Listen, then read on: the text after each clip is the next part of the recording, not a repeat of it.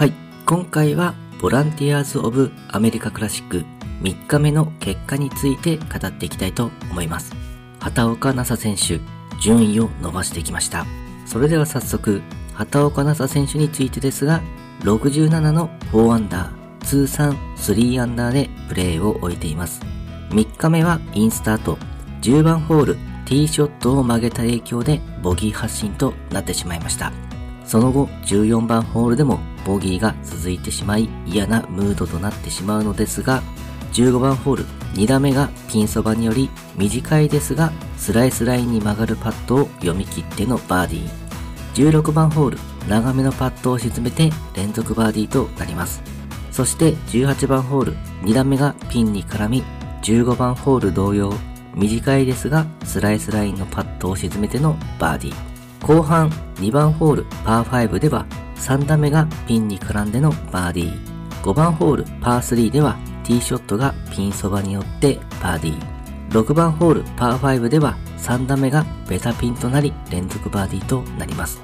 最終9番ホールでもバーディーチャンスではあったのですが、カップの左に外れてしまい、パーでホールアウトとなっています。6バーディー、2ボギーという内容でした。畑岡奈紗選手、スコアを4つ伸ばして順位を上げてきましたね。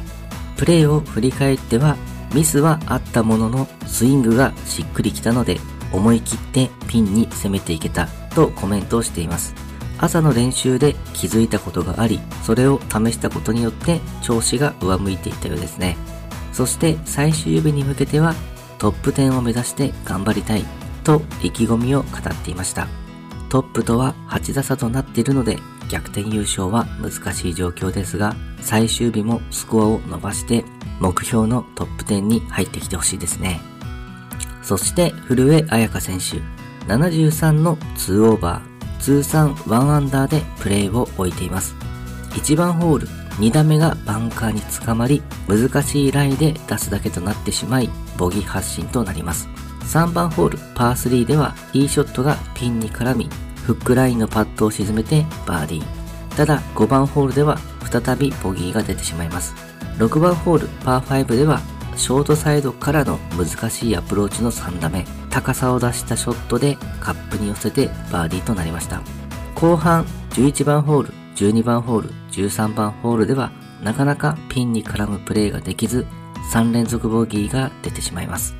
最終18番ホール、2打目がアンラッキーのディボットからのショットだったのですが、うまくグリーンオンをさせてきます。ただ、下りの長めのパットが残ってしまったのですが、これを沈めてバーディーでホールアウトをしています。3バーディー、5ボギーという内容になっています。プレーを振り返っては、しんどかった一日だったが、最後バーディーが取れて良い終わり方ができたとコメントをしています。安定感のある古江彩佳選手のプレーですが、これまでポートランドクラシック、アーカンソン選手権、そして今大会でも初日と2日目とずっとアンダーパーのプレーを継続していました。ただ、今大会の3日目は久々のオーバーパーのプレーとなってしまいましたね。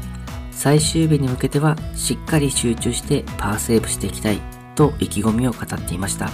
少しゴルフの調子がしっくりきていない感じなのでしょうか？パーセーブと少し消極的なコメントでしたね。